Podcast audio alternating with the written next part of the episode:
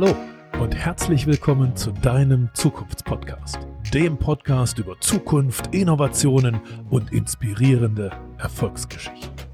Ich bin Sven Gabojanski, Zukunftsforscher, Leiter des größten Zukunftsinstituts in Europa und, wenn du willst, dein Zukunftscoach.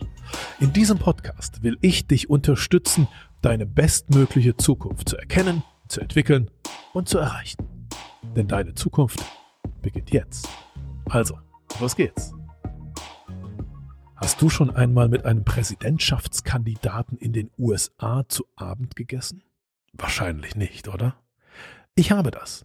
Ich habe mit Soltan Istvan zu Abend gegessen, dem Präsidentschaftskandidaten der transhumanistischen Partei in den USA.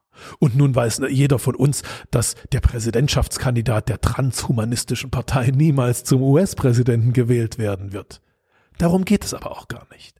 Es ist trotzdem lohnenswert, sich mit Sultan Istvan zu beschäftigen, mit ihm zu Abend zu essen und sich mit seinen Gedanken und seinen Prognosen für die Zukunft der Menschheit zu beschäftigen.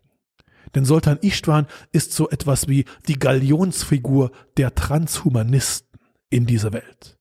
Also Menschen, die glauben, dass wir unseren heutigen, unsere heutige Vorstellung von Menschheit, von Menschlichkeit, unseren heutigen Humanismus überwinden müssen, weil danach etwas noch Besseres kommt, nämlich der Transhumanismus.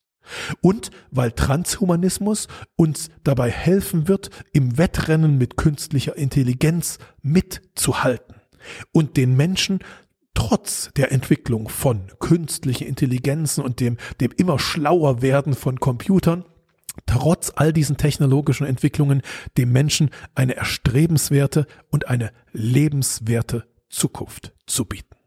Und wie Soltan Istvan als Galionsfigur der transhumanistischen Bewegung in dieser Welt, die es in vielen, vielen Ländern dieser Welt gibt, wie er darüber denkt, wie er über unsere, über deine Zukunft denkt und was du möglicherweise tun musst, um dich auf diese, deine Zukunft vorzubereiten, darüber spricht er heute in unserem Podcast.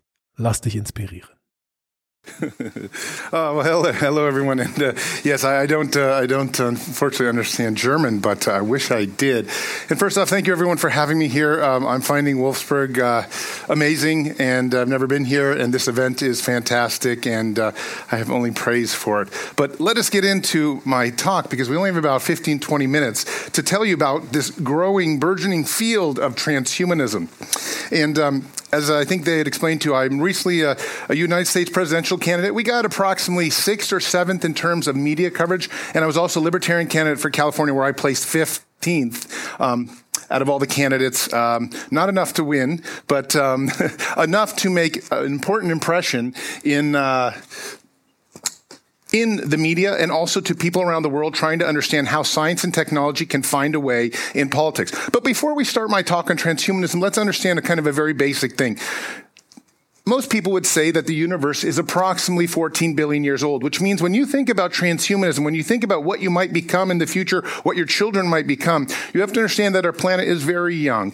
The species is very young. The planet is only a few billion years old in terms of where we are in the universe on planet Earth, we are incredibly young. And so when you think about what we can become, machines, AI, data, just ones and zeros, keep an open mind. Transhumanism is a social movement of tens of millions of people around the world now that want to radically modify the human body and modify the human being with technology and science. And it can be anything from the implants that people have been getting here that make them cyborgs.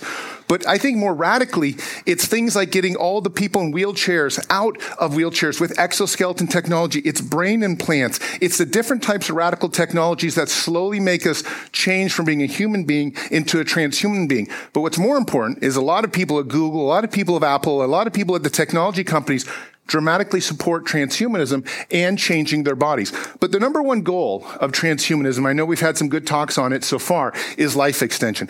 A lot of experts, a lot of gerontologists, a lot of people who study aging do believe that within the next 10 to 15 years, we have a pretty good shot at substantially stopping the process of aging and also curing a great majority of the diseases, potentially through artificial, um, through genetic editing, or through even the advent of artificial intelligence, which might give us new ideas on how to do these things. But either way, we've had a number of studies done on mice and other um, animals and now some human trials are undergoing too for gene therapies to stop aging. So there's a very good chance that if you're at a certain age right now or have very good health, can make it to 80 or 90, you might have the shot to live thousands of years mo- longer.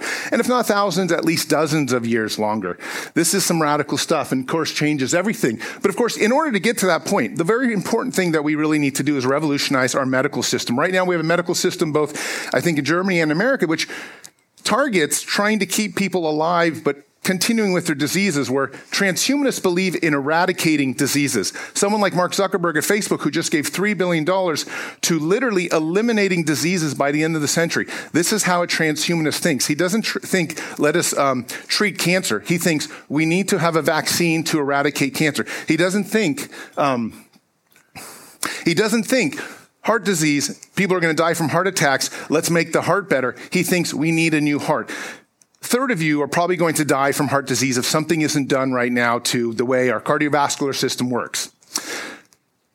An artificial heart is perhaps the greatest of the holy, holy grails of transhumanist technology. France has a company, uh, uh, has a company out there that's been putting artificial hearts in. Artificial hearts have actually been around for a while, but what we're talking about is a heart that actually electively you would take out your own biological heart and replace it with a machine heart. There's a lot of reasons you'd want an artificial heart. Um, one of the reasons is it might allow you to run marathons, whereas you never could before. Another one is that you might be able to slow it down when you're um, sleeping. And some people that want to have wild sex you could also turn up. And the reason is, is you can turn it all up. You can control it with your iPhone. You can control it with a smart device.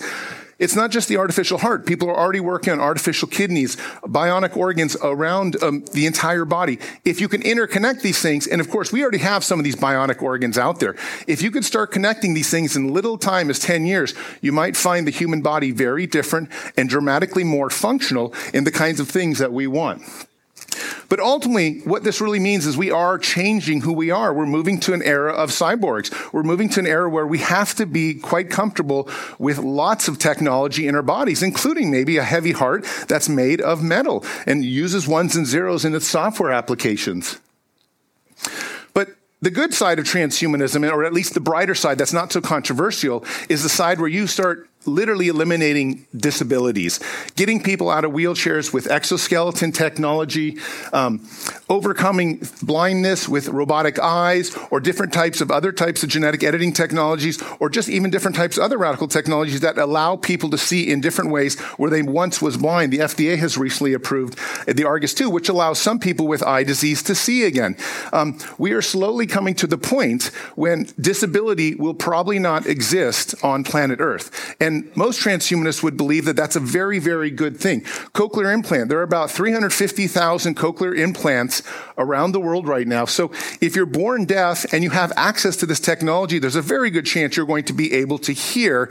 Um, and of course, this technology, as well as robotic eyes and things like that, keep getting better. And there's a very good chance in the near future, maybe 10 or 20 years, a lot of this technology is going to allow you to see and hear and be better than the normal biological organs that you were given with. And um, who doesn't want a tele, you know, telescopic eye that can see um, 100 miles, 100 kilometers, however far? You can stream media through it. You can do all sorts of things. Maybe even your telephone is in it. These are some of the technologies that people are trying to already work on, at least in Silicon Valley, where I'm from, and are looking to make real investments in and to change the world. A lot of this field that I've been talking about when you start putting or, um, biological organs or at least chip implants is called biohacking. I have a chip implant. I had mine uh, given in 2015. The funny thing is, uh, I'm getting, um, I have a kind of an older one, which doesn't work as well, I think, as some of the newer ones that you're getting. But hopefully here in the next year or two, as we've been told uh, from a speaker yesterday, the technology is getting better so that you can go to Starbucks and swipe your hand and be able to pay for coffee.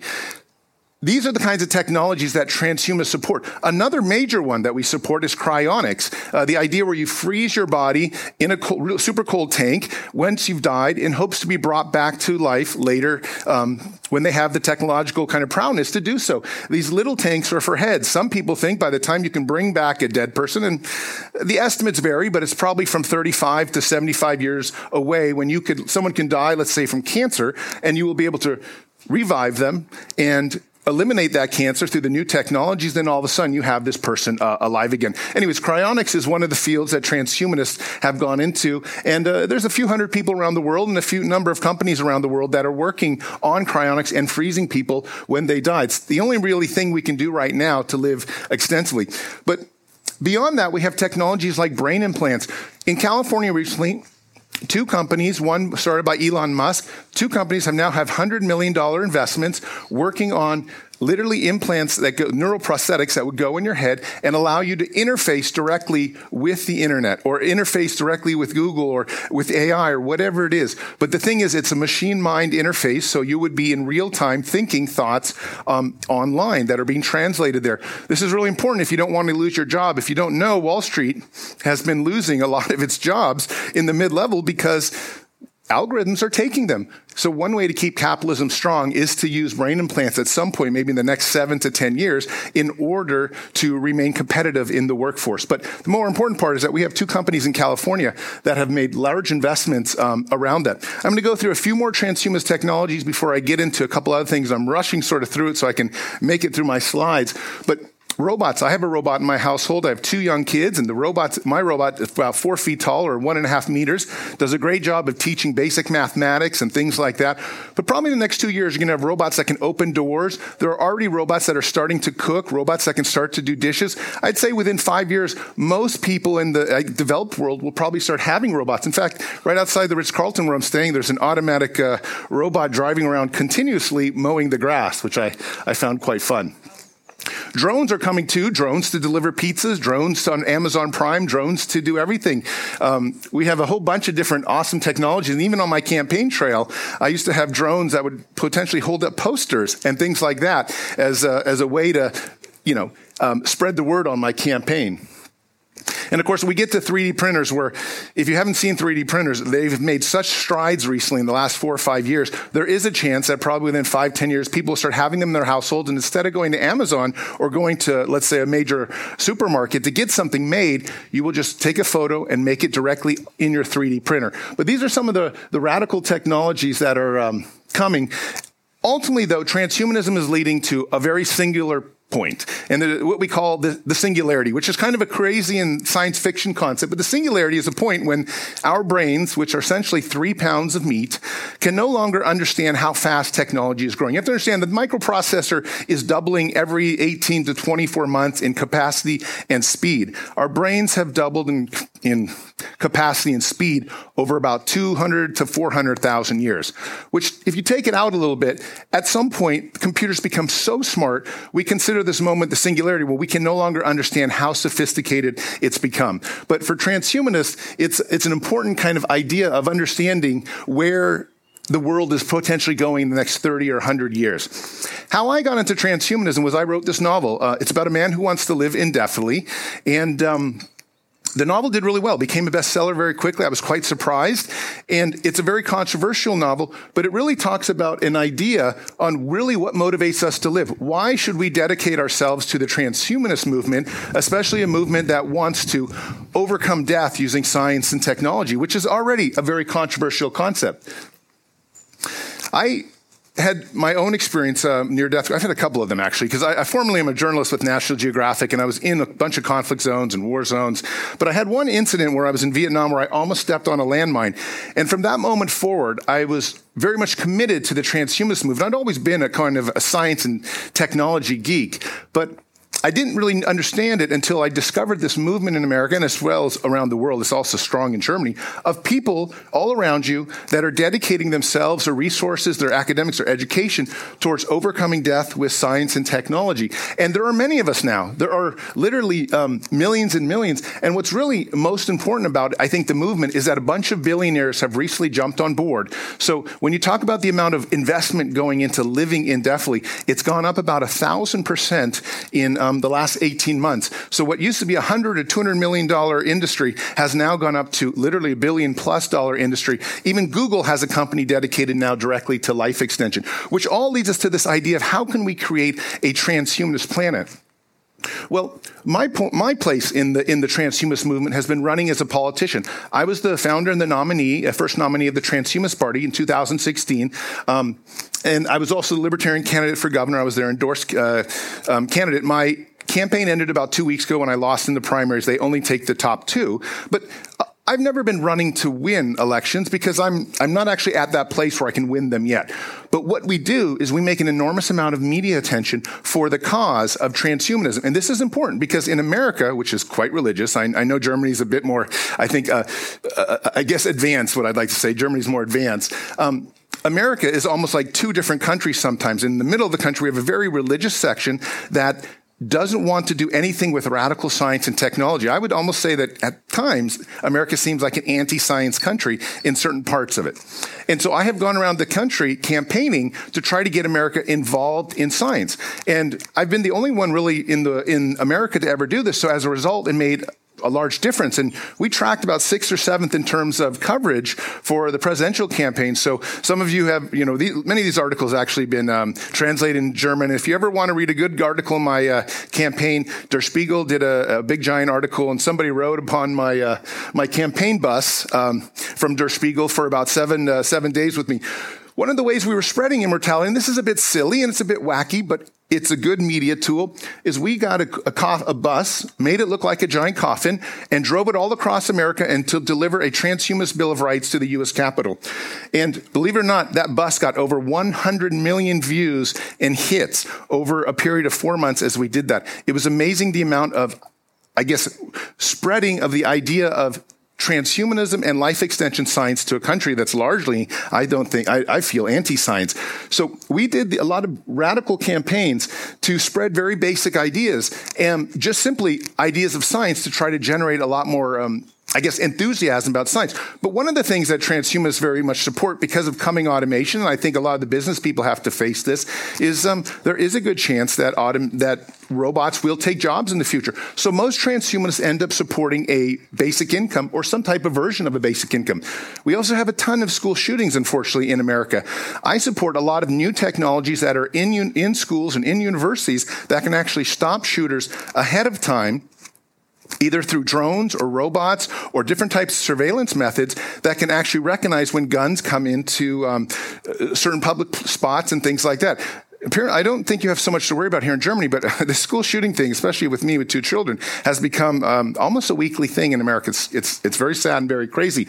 But there are, there are technology ways to solve some of these issues. And of course, the biggest thing in America that I've been trying to do as a, as a candidate is America spends 20% of its GDP on bombs, on defense. And I'm trying to get that 20% to be spent on fighting wars against cancer, fighting wars against Alzheimer's, fighting wars against aging. So we're trying to get it so that inside of a military industrial complex, we would have a science industrial complex. Now, one of the main things, as I get kind of near the end of my slides, is one of the main things that people ask about is if everybody was to live forever as transhumanists want, what do we do with overpopulation? Well, the truth of the matter is most people, if you get to a developed nation, wouldn't be having more than two kids anyway. So at some point, the population levels tends to stabilize off. But just remember, transhumanists want to live hundreds of years. So if you knew you were going to live 500 years, you might not have children in the first 50 years or even 100 years of your life, especially with um, ectogenesis or artificial wombs, artificial insemination, genetic editing, designer babies. So there are different ways that overpopulation are not really going to necessarily affect um, I think the, the overall outcome when people start living much, much longer through transhumanist technology. Another important question is the growing inequality that essentially the world's been experiencing. Well, transhumanists believe that we should all have access to this technology. And generally speaking, like vaccinations, we're hoping that a lot of this technology, even if it's not always perfect, would get spread to everybody to create much more of a utopic environment rather than a dystopia. Because right now um, in America, the growing kind of inequality has been going all over the place and frankly separating so that the poor are getting poorer and the rich are getting richer. But as a candidate, I've always supported making sure that everybody has all the technology. The most important thing, though, I'd say from transhumanist perspective is the religious considerations. In America, you can literally get rocks thrown at you if you s- subscribe to some of these transhumanist ideas because you are talking about fundamentally modifying the human body. You are talking about fundamentally modifying the human existence. And of course, when you take death out of the equation, you've sort of countered the entire religious argument, which is supposed to give you an afterlife through a creator. Well, that's exactly what transhumanists are trying to do. They want to give you an afterlife, except there's no creator involved. So you can see how in America we have a, uh, a pretty uh, a pretty controversial thing. But the good news is, according to the World Bank and a lot of other different um, institutes out there, the world is getting better, and for a very singular reason. It's because everybody has more access to science and technology. So, as we go through these radical transformations, it's important that we continue to have more and more um, science and technology in our lives.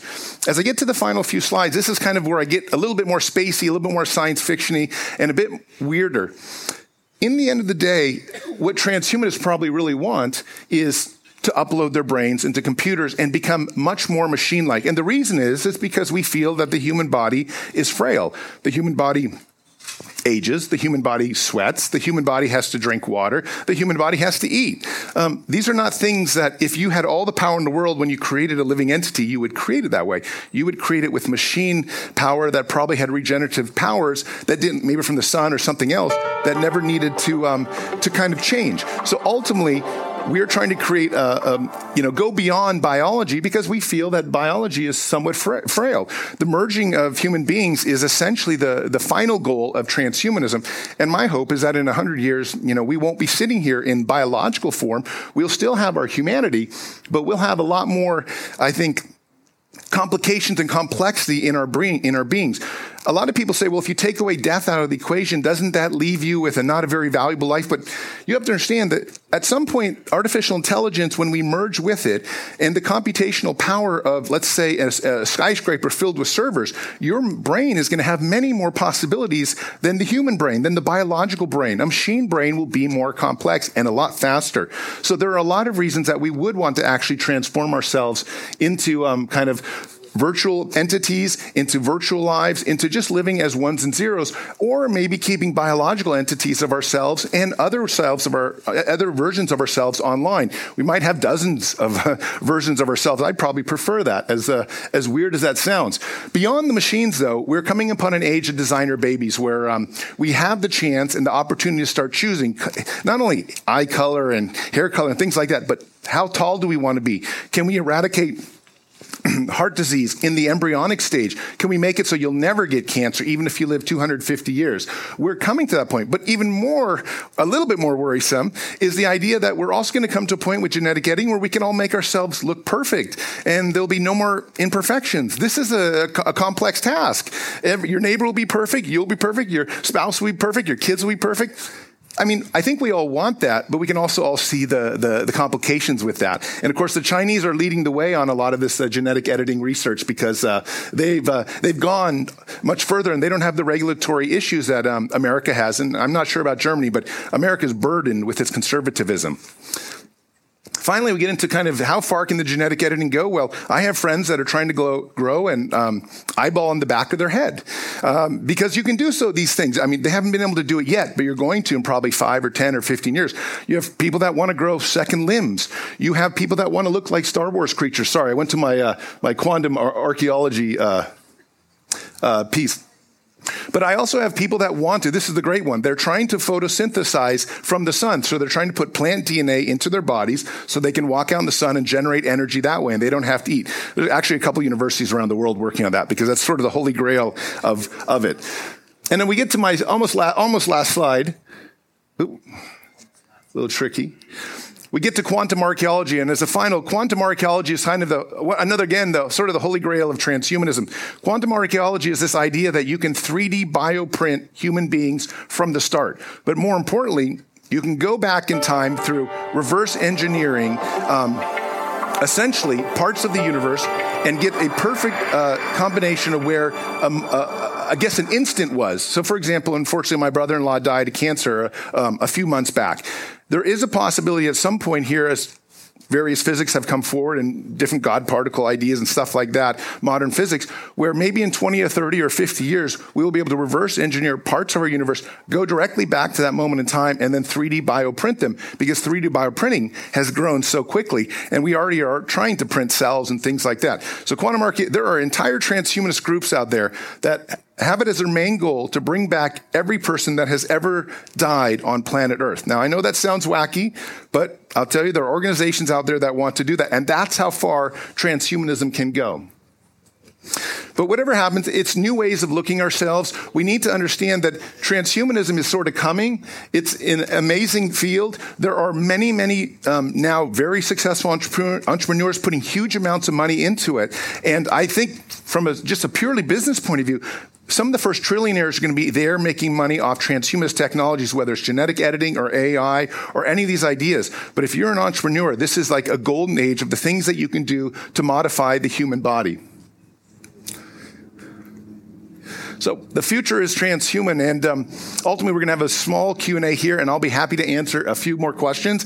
But I hope you'll embrace this movement. If you just need to find out more about the movement, just Google it because it seems like every day I read something in the New York Times about it, something in major newspapers. Der Spiegel writes about it now all the time. So transhumanism is a movement that's sort of like almost like environmentalism. You're going to wake up in 10 or 15 years, and I believe everybody is going to say, "Wow, this movement has taken over sort of the world, and it's important to try to modify ourselves to become better human beings."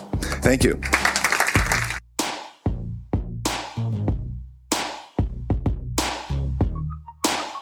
Danke dir fürs Zuhören im Podcast Zukunft entdecken, entwickeln, erreichen. Wenn ich dich inspirieren konnte, dann teile es gern mit deinen Freunden und mit deiner Familie. Mehr Infos zu deiner Zukunft, wie man sein bestmögliches Zukunftsbild entwickelt und wie man es erreicht, findest du in meinem Blog unter jansky.de.